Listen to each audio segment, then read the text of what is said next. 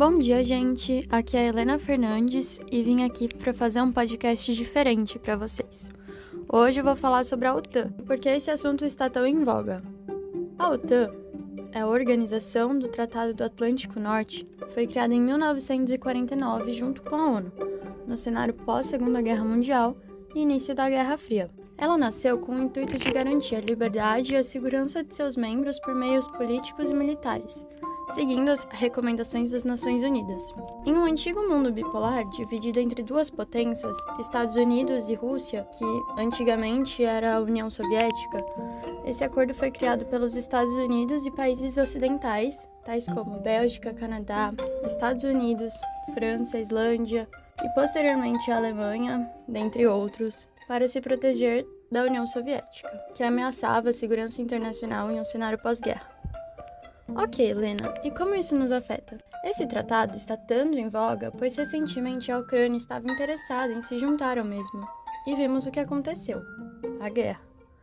Dias atrás, a Finlândia e a Suécia, perante esse cenário de incertezas, declararam interesse em se juntar ao tratado, também ameaçando ainda mais a segurança internacional. Por ora, é importante ressalte de que a entrada da aliança requer consentimento unânime dos 30 Estados-membros do bloco militar, e a Turquia não está a favor da inclusão dos países na organização, já que acredita que ambos abriguem membros de grupos militares, que são considerados internacionalmente terroristas e prejudicam principalmente a Turquia. Como notícias atuais mostram, a Rússia já declarou que não vai suportar as ameaças em sua fronteira, no caso, a Finlândia. O país classifica essas atitudes como ameaças porque, no ponto de vista russo, isso é uma questão existencial, de segurança, e a Rússia já foi invadida por essas fronteiras, como a da Finlândia. Quando um país entra na OTAN, ele recebe bases militares em seu território, o que causa desconforto enorme no país que historicamente já foi atacado nos mesmos locais pelas nações que compõem o acordo. Por isso a reluta para com seus vizinhos entrarem no Tratado de Segurança. Desde 2007, é exigido pela Rússia que os países ocidentais não ampliem o território da OTAN, e não sendo ouvido, ela está mostrando as consequências.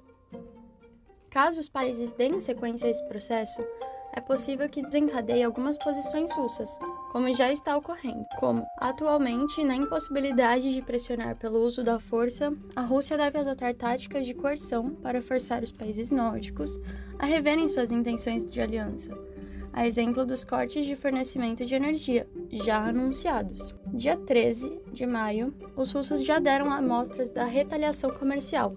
As empresas de eletricidade e de gás russas avisaram que cortarão o fornecimento de energia à Finlândia.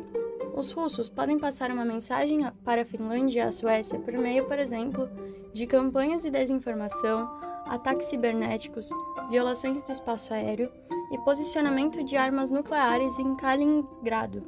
Renato do Prado Kloss, professor de Relações Internacionais e mestre de Estudos Estratégicos pela Universidade de Reading, na Inglaterra, que citou essa frase. Muito obrigada, espero que gostem. Até a próxima!